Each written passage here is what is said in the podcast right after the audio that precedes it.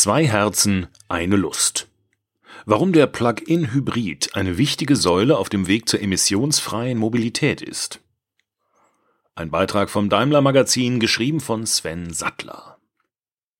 Die Diskussion um Autos mit Plug-in-Hybridantrieb ist kontrovers. Die einen preisen Pkw, die Verbrennungsmotor und E-Maschine in sich tragen, als das Beste aus beiden Welten. Andere geißeln sie als faulen Kompromiss. Der grünen Politiker Cem Özdemir nannte sie sogar staatlich subventionierten Klimabetrug. Wir haben uns mit den Argumenten beider Seiten auseinandergesetzt und herausgefunden, welche Rolle die Fahrzeuge mit Doppelherz in der Antriebsstrategie von Mercedes-Benz spielen. Auf den ersten Blick sieht die blaue A-Klasse unauffällig aus, so wie jede andere A-Klasse auch. Erst bei genauerem Hinsehen offenbart sich, was wirklich in ihr steckt. Klar, die Typenbezeichnung am Heck ist für Kenner schon Offenbarung genug. Das E-Kennzeichen ist schon ein offensichtlicheres Indiz. Aber spätestens als die Kompaktlimousine sanft, beinahe flüsterleise zum Stehen kommt, die Fahrerin aussteigt und dort, wo der Laie den Tankdeckel vermuten würde, nicht etwa eine Zapfpistole einsteckt, sondern einen Typ-2-Stecker, ist klar, das muss ein Exemplar des A250e sein. Kraftstoffverbrauch gewichtet, kombiniert 1,4 Liter auf 100 Kilometern, Stromverbrauch gewichtet kombiniert 15,3 bis 14,9 Kilowattstunden auf 100 Kilometern, CO2-Emissionen gewichtet kombiniert 32 bis 31 Gramm pro Kilometer. Die Nachfrage nach dem Modell ist aktuell enorm hoch, sowie nach allen Plug-in-Hybriden mit dem berühmten Stern. In Europa hat Mercedes-Benz im ersten Halbjahr 2020 viermal so viele Autos mit Doppelantrieb abgesetzt wie im Vorjahreszeitraum. Der Trend hat sich seitdem fortgesetzt. Im deutschen Markt wird der Run freilich nochmals angekurbelt durch das im Juni beschlossene Konjunkturpaket der Bundesregierung. Das sieht für Plug-in-Hybrid-Pkw nun eine Fördersumme von bis zu 6.750 Euro vor, wenn man Umwelt- und Innovationsprämie zusammenrechnet. Die Umweltprämie wird dabei zur Hälfte vom Pkw-Hersteller finanziert. Herstellerübergreifend wurden im deutschen Markt in den ersten sechs Monaten des Jahres 2020 knapp 50.000 Plug-in-Hybridautos neu zugelassen. Das waren bereits mehr als im gesamten Jahr 2019, trotz der Auswirkungen der Coronavirus-Pandemie. Im dritten Quartal 2020 registrierte das Kraftfahrtbundesamt KBA weitere 56.000 Neuzulassungen von Plug-in-Hybriden. Zahlenmäßiger Spitzenreiter im Juli und im August war markenübergreifend der Mercedes-Benz A250e. Im September nahm diesen Spitzenplatz der Mercedes-Benz GLC 300e ein. Kraftstoffverbrauch gewichtet kombiniert 2,2 Liter pro 100 Kilometer, Stromverbrauch gewichtet kombiniert 16,5 Kilowattstunden auf 100 Kilometer, CO2-Emissionen gewichtet kombiniert 50 Gramm pro Kilometer. Es ist wahrscheinlich kein Zufall, Je mehr Fahrzeuge mit Doppelherz auf den Straßen unterwegs sind, umso kontroverser wird deren Rolle für die Mobilität der Zukunft debattiert. Und weil Mobilität ja auch unweigerlich etwas mit dem eigenen Lebensentwurf, für manche sogar mit persönlicher Freiheit zu tun hat, wird die Diskussion bisweilen auch ziemlich emotional geführt. Dabei bleibt manchmal leider auf der Strecke, dass diese Diskussion komplex ist, weit komplexer, als es knackige Formulierungen wie das Beste aus beiden Welten auf Seiten der Hybridfans oder staatlich subventionierter Klimabetrug auf Seiten der Skeptiker darstellen können. Wir glauben, dass es die Aufgabe des Daimler Magazins ist, vielschichtige Debatten in all ihren Facetten zu beleuchten, und genau das wollen wir hier mit der kontroversen Diskussion rund um Plug-in-Hybrid-Pkw tun. Thorsten Eder hat die Frage, wie er persönlich zum Thema Plug-in-Hybride steht, wahrscheinlich öfter beantwortet als jeder andere bei Daimler. Er leitet die Antriebsstrangentwicklung bei Mercedes-Benz. In seinen Verantwortungsbereich fallen Elektro- und Verbrennungsmotor gleichermaßen. Im Fokus unserer Antriebsstrategie steht ganz klar Electric First. Unser Ziel ist die CO2-neutrale Mobilität, sagt der Ingenieur. Bereits im vergangenen Jahr hat sich Daimler zu seiner Ambition 2039 bekannt. 2039 soll das gesamte Unternehmen genau wie seine Neuwagenflotte klimaneutral sein. Die vorgesehene Zeitspanne von knapp zwei Jahrzehnten mag sich zunächst nach viel Zeit anhören. Wer aber die Spielregeln der Automobilindustrie kennt, in der zwischen Vorentwicklung und Serienreife in aller Regel mehrere Jahre liegen, versteht, das sind weniger als drei Produktzyklen. Entsprechend fordernd ist diese Transformation für die gesamte Organisation, aber natürlich besonders für ihre Motorenentwickler. Schließlich ist der Antriebsstrang der vermutlich wichtigste Stellhebel, wenn es um die Reduktion von Kohlenstoffdioxid geht. Ein Elektromotor bewegt ein Fahrzeug ohne lokale CO2-Emissionen. Wir müssen aber auch die aktuelle globale Situation realistisch betrachten, sagt Thorsten Eder. Derzeit sind batterieelektrische Fahrzeuge nicht für jeden die richtige Wahl, weil zum Beispiel in verschiedenen Regionen die Ladeinfrastruktur noch lückenhaft ist. Mercedes-Benz hat den Anspruch, seinen Kunden jeweils das passende Fahrzeug für ihre individuellen Bedürfnisse anzubieten. Darum fußt die Antriebsstrategie auf drei Säulen. Die erste sind die vollelektrischen EQ-Modelle. Die zweite Säule sind die Plug-in-Hybride, die neben der E-Maschine auch einen Benzin- oder Dieselmotor an Bord haben. Säule 3 sind modernste Verbrennungsmotoren, die bei ihrer Effizienz auch von der eingebauten 48 Volt Technologie profitieren. In dieser Strategie schlagen die Plug-in-Hybrid-Fahrzeuge also die Brücke von der einen Technologie zur anderen. Sie bieten die Vorteile aus beiden Welten. In der Stadt fahren sie elektrisch und auf langen Strecken profitieren sie von der Reichweite des Verbrennungsmotors und der entsprechenden Infrastruktur, sagt Thorsten Eder. Nicht zu vernachlässigender Nebeneffekt, Plug-in-Hybride sind für Kunden, die mit einem rein elektrischen Fahrzeug aktuell noch fremdeln, der perfekte Einstieg in die Elektromobilität. Ein Appetithappen quasi, der Lust auf mehr macht. Wer einmal ein vergleichsweise großes Auto wie E- oder S-Klasse bewegt hat, ohne dass dabei der Verbrennungsmotor läuft, kennt das beinahe majestätische Fahrgefühl. Selbst bei einem, der wie Thorsten Eder tagtäglich mit Fahrzeugantrieben zu tun hat, hinterlässt dieser Eindruck Spuren. Daimlers oberster Motorenentwickler fährt eine E-Klasse als Plug-in-Hybrid. Beim Pendeln zwischen Arbeitsplatz und Wohnort surrt bei ihm nur die E-Maschine. Die allermeisten Europäer haben laut Statistik ganz ähnliche Anwendungsfälle für ihr Auto. Die jüngste Erhebung der Studie Mobilität in Deutschland stammt aus dem Jahr 2017 und kommt auf einen Wert von 39 Kilometern, den die Bundesbürger am Tag durchschnittlich zurücklegen. Auch in den allermeisten anderen europäischen Staaten liegt dieser Wert zwischen 30 und 40 Kilometern. Alle aktuellen Plug-in-Hybrid-Modelle von Mercedes-Benz haben eine rein elektrische Reichweite von mindestens rund 50 Kilometern, die Plug-in-Hybrid-Varianten des GLE sowie der neuen S-Klasse kommen mit voller Batterie sogar etwa 100 Kilometer weit. Heißt im Umkehrschluss, wenn er denn möchte, kann der Durchschnittseuropäer im Alltag mit einem Plug-in-Hybrid von Mercedes-Benz komplett elektrisch unterwegs sein. Eine These, die freilich ziemlich unmittelbar zum wohl größten Kritikpunkt führt, der den Pkw mit Doppelantrieb in der öffentlichen Diskussion entgegenschlägt.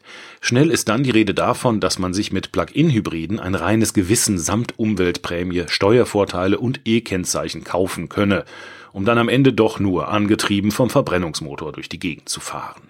Es gilt, alle Plug-in-Hybrid-Pkw von Mercedes-Benz sind dafür konzipiert worden, regelmäßig extern aufgeladen und in der Regel mit dem Elektromotor betrieben zu werden. Bei den Plug-in-Hybriden aus dem Kompaktsegment, zum Beispiel beim eingangs erwähnten A250e, gibt es nicht einmal mehr einen Anlasser, also einen separaten Starter für den Verbrennungsmotor. Der Zustart erfolgt nur durch die E-Maschine.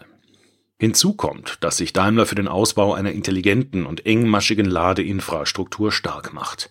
Zum einen durch den Service Mercedes Me Charge, der den Kunden den komfortablen Zugang zu einem der weltweit größten Ladenetze bietet, oder durch die Beteiligung am Joint Venture Ionity, das ein leistungsstarkes Schnellladenetz in Europa aufbaut. Zum anderen durch Angebote wie die Mercedes-Benz Wallbox Home, die das sichere und schnelle Aufladen der Fahrzeugbatterie zu Hause ermöglicht.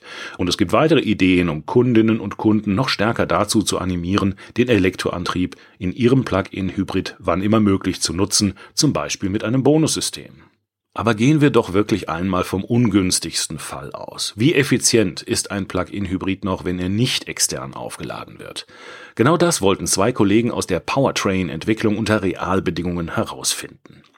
Matthias Klöpfer und Tom Hinsken, die sich normalerweise mit den Funktionen und der Applikation des Hybridgetriebes beschäftigen, haben dazu zwei vergleichbar stark motorisierte GLE zur selben Zeit auf der exakt selben Strecke getestet. Hinsken fuhr einen konventionell angetriebenen GLE 350D. Kraftstoffverbrauch kombiniert 7,4 bis 6,7 Liter auf 100 Kilometer, CO2-Emissionen kombiniert 195 bis 177 Gramm pro Kilometer. Klöpfer den Dieselhybrid GLE 350DE. Kraftstoffverbrauch gewichtet kombiniert 1,3 bis 1,1 Liter auf 100 Kilometer, Stromverbrauch gewichtet kombiniert 28,7 bis 25,4 Kilowattstunden pro 100 Kilometer, CO2-Emissionen gewichtet kombiniert 34 bis 29 Gramm pro Kilometer, dessen Batterie bei Fahrtbeginn leer war. Auf den ersten Blick scheint der Hybrid bei diesem Duell im Nachteil zu sein, schließlich wiegt er durch das zweite Antriebssystem rund 400 Kilogramm mehr. Das verblüffende Ergebnis: Am Ende der Spritztour durch den Schwarzwald hatte der schwerere GLE mit Plug-in-Hybridantrieb dennoch etwa 25 Prozent weniger Diesel verbraucht als sein Pendant mit Verbrennungsmotor. Wie das funktionieren kann? Die Physik liefert die Antwort und das Zauberwort heißt Rekuperation. Beim Verzögern und Bergabfahren kann der Hybrid elektrisch bremsen der elektrische Antrieb wird dann quasi zum Generator und lädt die Batterie wieder auf. Die zurückgewonnene Energie kann dann zum Fahren verwendet werden oder in der Batterie gespeichert, zum Beispiel um die letzten Kilometer bis zum Zielort elektrisch zurückzulegen. Bei einem reinen Verbrenner wird die Bremsenergie lediglich in Wärme umgewandelt und geht somit verloren. Mit all diesen Überlegungen muss sich der Fahrer während der Fahrt aber gar nicht aktiv auseinandersetzen. Denn das Hybridfahrzeug hat ein intelligentes Antriebsmanagementsystem, das die ideale Kombination aus Verbrennungsmotor und elektrischem Antrieb aussucht. Dabei berücksichtigt sie auch die Zieleingabe im Navigationssystem oder Tempolimits auf der Strecke. Matthias Klöpfer erklärt, die Betriebsstrategie weiß, wie viele Kilometer wir noch bis zum Zielort vor uns haben und dass das Ziel in der Stadt liegt. Das führt dann zum Beispiel dazu, dass das Fahrzeug auf der Autobahn selbstständig den Verbrennungsmotor einschaltet und die Energie in der Batterie für den letzten Teil der Wegstrecke aufspart. Das ist die bequemste Variante, einen Plug-in-Hybrid von Mercedes-Benz zu fahren. Natürlich kann der Fahrer aber über verschiedene weitere Fahrmodi jederzeit auch seine eigenen Präferenzen für den Antriebsmix auswählen. Um das Thema Kraftstoffverbrauch dreht sich auch der zweite große Kritikpunkt, der in der Diskussion um den Doppelantrieb regelmäßig zur Sprache kommt. Konkret geht es um den Verbrauchswert, den Mercedes-Benz als Pkw-Hersteller im Online-Konfigurator oder in der Werbung für seine Plug-in-Hybride angibt. Für den an der Schwarzwald-Vergleichsfahrt beteiligten GLE 350DE, der über ein 143 Kilowatt, 194 PS starkes Dieselaggregat und eine E-Maschine mit 100 Kilowatt, 136 PS Leistung verfügt, sind das gerade einmal zwischen 1,3 und 1,1 Litern Diesel. Kann das wirklich wahr sein? Es ist nicht das erste Mal, dass Thorsten Eder darauf angesprochen wird. Man darf nicht vergessen, das ist der zertifizierte Kraftstoffverbrauch. Er basiert auf gesetzlichen Vorgaben und dient dazu, die Effizienz verschiedener Fahrzeuge unterschiedlicher Hersteller überhaupt vergleichbar zu machen. Ermittelt wird der Normverbrauch im Rahmen der Zertifizierung nach den Vorgaben des WLTP. Das steht für Worldwide Harmonized Light Test Vehicle Test Procedure.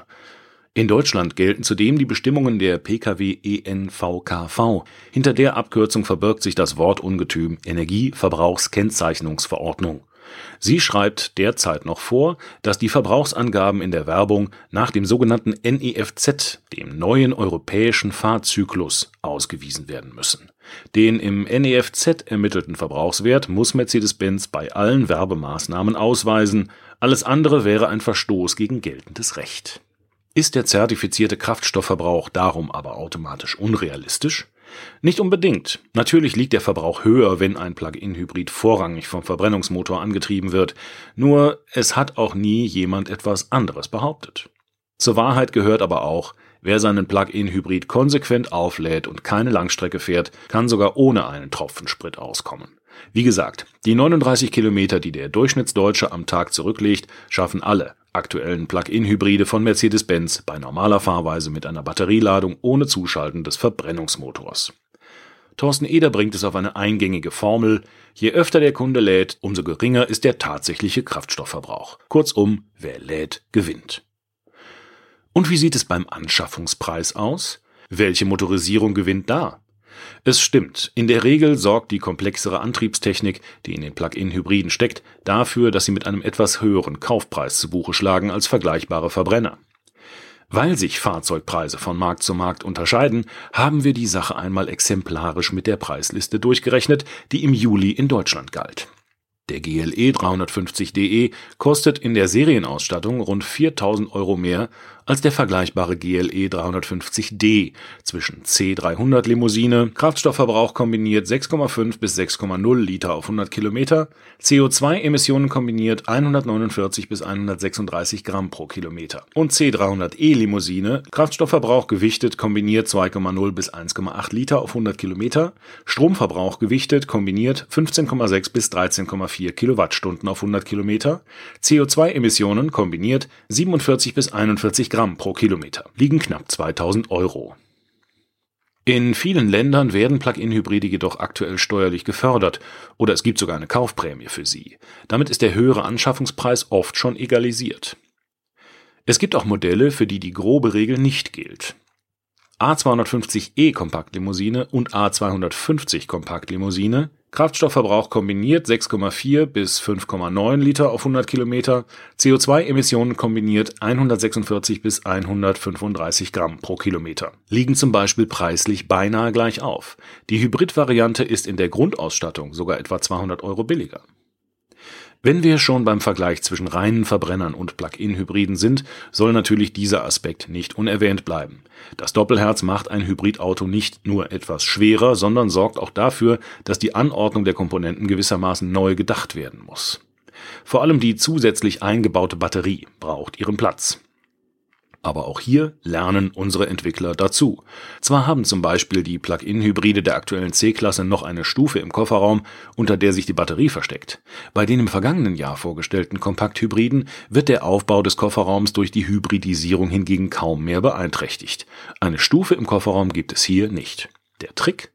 Hier mündet der Auspuff zentral unter dem Fahrzeugboden. Der Kraftstofftank sitzt im Achsbauraum. Somit ist unter den Rücksitzen genug Platz für die Hochvoltbatterie.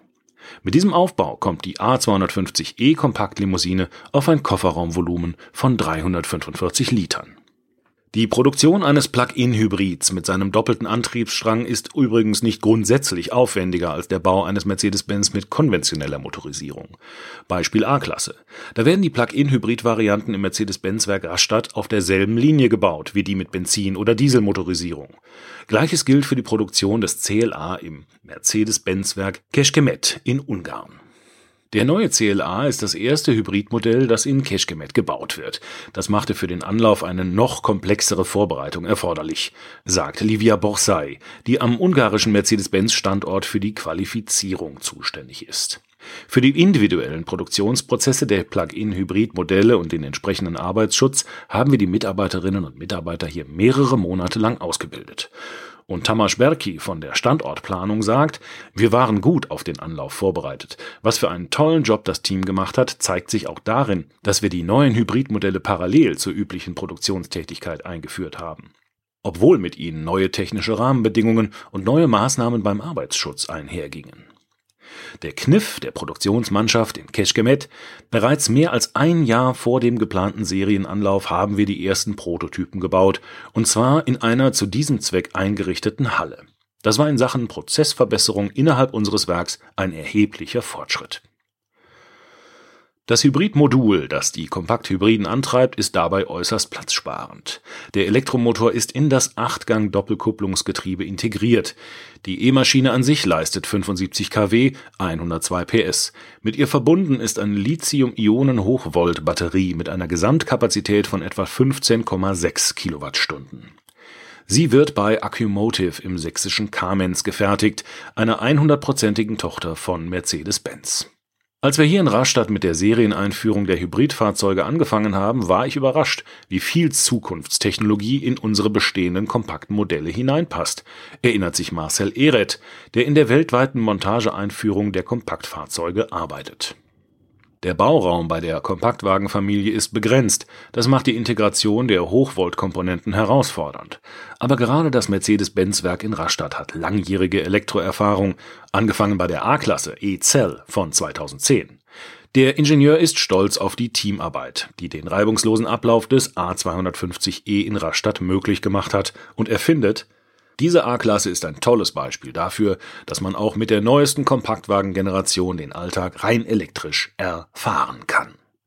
Erfahren ist das richtige Stichwort. Das geht mit den mehr als 20 Plug-in-Hybrid-Varianten, die es im Portfolio von Mercedes-Benz bis zum Jahresende geben wird, und zwar in allen Segmenten.